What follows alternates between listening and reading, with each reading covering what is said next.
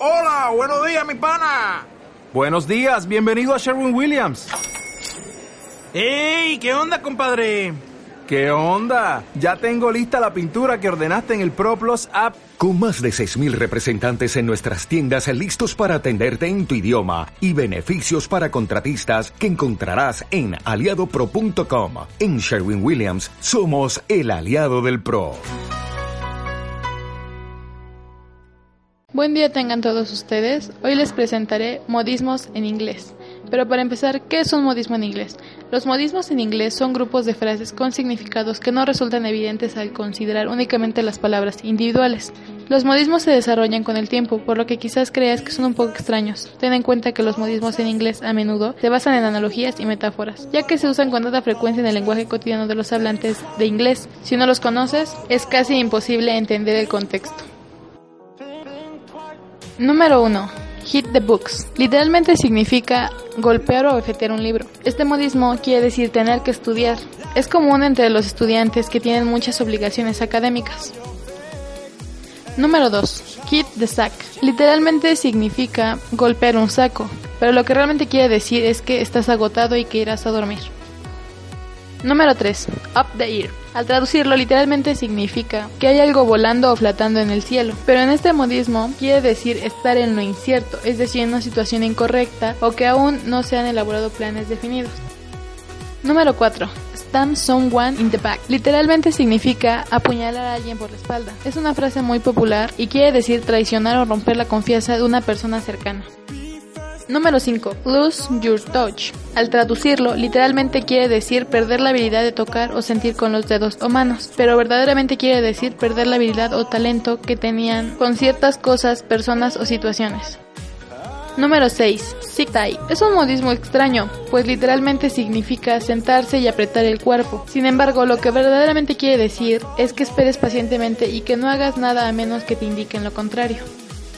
Número 7. Pitching. En sentido figurado quiere decir contribuir, dar algo o unirse a una causa.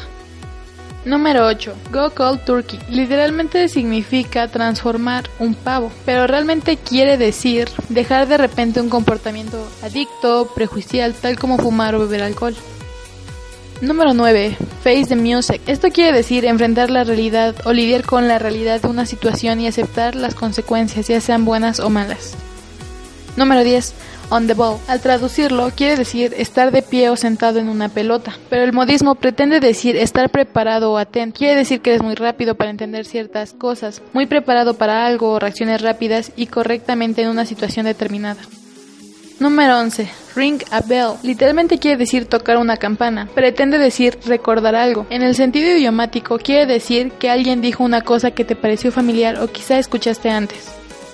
Número 12. Rule of Thumb. Al traducirla quiere decir regla de oro, pero realmente significa regla general. Hace referencia a una regla general implícita que aplica para el tema de conversación. Número 13. Under the weather. Literalmente significa bajo el clima, pero realmente quiere decir estar un poco enfermo, que no te sientes como de costumbre o que es posible que te hayas enfermado. Número 14. Blow of steam. Literalmente significa soplar vapor, pero quiere decir desahogarse. Si estás enojado, estresado, tienes alguna emoción fuerte de las que te quieres deshacer para sentirte mejor, entonces tú te desahogas. Número 15. Look like a million dollars. Literalmente quiere decir parecer un millón de dólares, pero quiere decir verse increíblemente bien. Debes tomarlo como un gran cumplido, ya que quiere decir que te ves absolutamente fabuloso y realmente atractivo. Número 16. Cut to the cheese. Literalmente quiere decir ir al grano, pero se refiere a que has estado hablando mucho y todavía no has llegado al punto de la conversación. Número 17. Find your feet. Literalmente significa encuentra tus pies, pero el modismo quiere decir acostumbrarse a una situación. Esto significa que todavía no te has ajustado y acostumbrado al ambiente nuevo. Número 18. Get over something. Literalmente quiere decir pasar por encima de algo, pero el modismo realmente significa superar una situación. Quiere decir que ya has pasado una situación que te ha lastimado, es decir, que ya no te preocupa ni te afecta de manera negativa. Número 19. Keep your shame up. Literalmente significa mantener la cabeza en alto, pero busca decirte, anímate. Cuando alguien te dice esta frase, está mostrando su apoyo y quiere decir, sé fuerte, lo superarás. No dejes que estas cosas te afecten demasiado.